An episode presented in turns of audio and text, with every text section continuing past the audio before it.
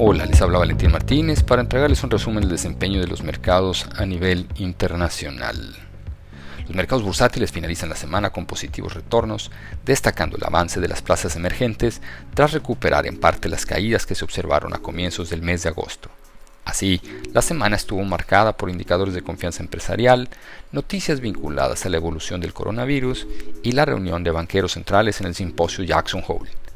En primer lugar, y luego de un fuerte crecimiento económico en el segundo trimestre del año, los indicadores de confianza empresarial conocidos en la semana denotaron una desaceleración desde los altos niveles alcanzados en meses previos. Lo anterior puede ser observado en economías como Estados Unidos, hasta principalmente aquellas ubicadas en el continente asiático, como es el caso de China. En materia de la evolución de la enfermedad a nivel global, los contagios en Asia siguen aumentando, región que destaca por mantener un menor nivel de vacunación en su población, lo que ha generado temores en torno al impacto que esto pueda tener en la actividad económica. Por el contrario, en Estados Unidos se aprobó de manera definitiva la vacuna fabricada por el laboratorio Pfizer BioNTech desde su aprobación inicial de emergencia otorgado por el gobierno anteriormente. Por último, la semana estuvo marcada por la reunión de banqueros centrales en el simposio Jackson Hole. En ella destacó el discurso otorgado por el presidente de la Reserva Federal, Jerome Powell, quien mencionó que debido a la mejora que ha presentado la economía en ese país, los programas de recompra de activos podrían ser modificados antes de fines de año.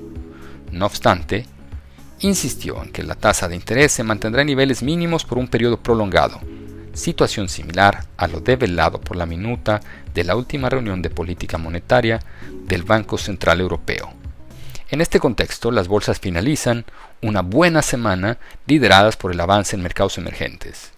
Esto tras las mayores caídas que registraron las plazas de estas regiones a comienzos del mes. De todos modos, durante el mes de agosto, el desempeño estuvo liderado por los mercados desarrollados, principalmente en lo que respecta a plazas como Estados Unidos y Europa.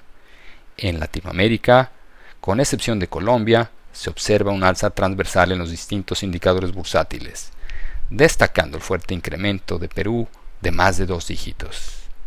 Durante la próxima semana conoceremos los indicadores de empleo en Estados Unidos, los que permitirán conocer el ritmo al cual su mercado laboral se fortalece, mientras que en la zona euro se publicarán indicadores de inflación, permitiendo con esto conocer la temporalidad con la cual han aumentado los indicadores de precios. En los emergentes conoceremos indicadores de confianza en China, economía que ha mostrado un menor crecimiento en lo más reciente, mientras que en Latinoamérica se publicarán cifras sectoriales y reunión de política monetaria en Chile, el PIB de Brasil e inflación en Perú. Los invitamos a estar atentos a nuestras publicaciones y a seguir nuestras redes sociales.